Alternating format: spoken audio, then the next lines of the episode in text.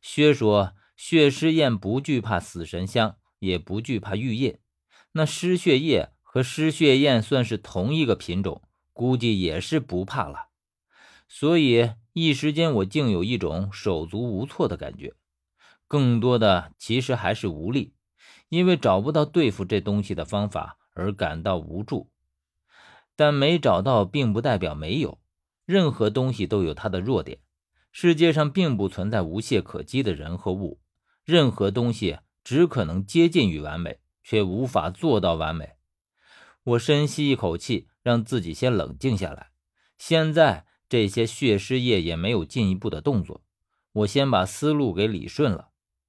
只有保持清醒的理智，才不会做出傻事。更重要的是临危不乱。最后，我的视线还是聚集在了眼前的镇尸塔上。我总觉得这个大殿里的所有东西都和他有脱不开的干系，否则信陵君不会无缘无故的将他建在这里。因为像他这样精明的人不会做无用的事儿。镇尸塔，那时候十三说他还有另一个功能，但他却没有再说下去。当时他也应该是故意的吧，故意不告诉我。说的越多，越容易找到破绽。很显然，他不想让我知道镇尸塔的秘密。所以想到这里，我更加觉得眼前的这宗镇尸塔很有蹊跷。而且这般高的镇尸塔，我怎么越看越像是一座陵墓呢？十三自己也不是说正常的镇尸塔都建在陵墓之上的吗？这镇尸塔会不会也是建在一座陵墓之上呢？墓中墓，我像是被闪电击中一般，并不是没有这种可能。你还别说，古人最擅长的就是墓中墓，而且墓中墓最能迷惑盗墓人，曾经屡试不爽。可是因为后来发现用的多了，就没有之前那般效果了。不过一些手段高明的墓中墓依然难以发现，就比如我眼前的这一座。如果没有注意到十三的这句话。还当真是想不到这茬，可是想到了，问题又来了。我现在身上根本就没有可以挖地的工具，而且镇尸塔从上到下都是用石砖和金银玉石垒起来的，上面也没有一点缝隙，所以一时间我又无从下手了。但这个念头只在我的脑海里盘旋了一瞬的功夫，最后我的眼神还是停在了镇尸塔上。既然这里的蹊跷都在镇尸塔上，那么它就是切入点。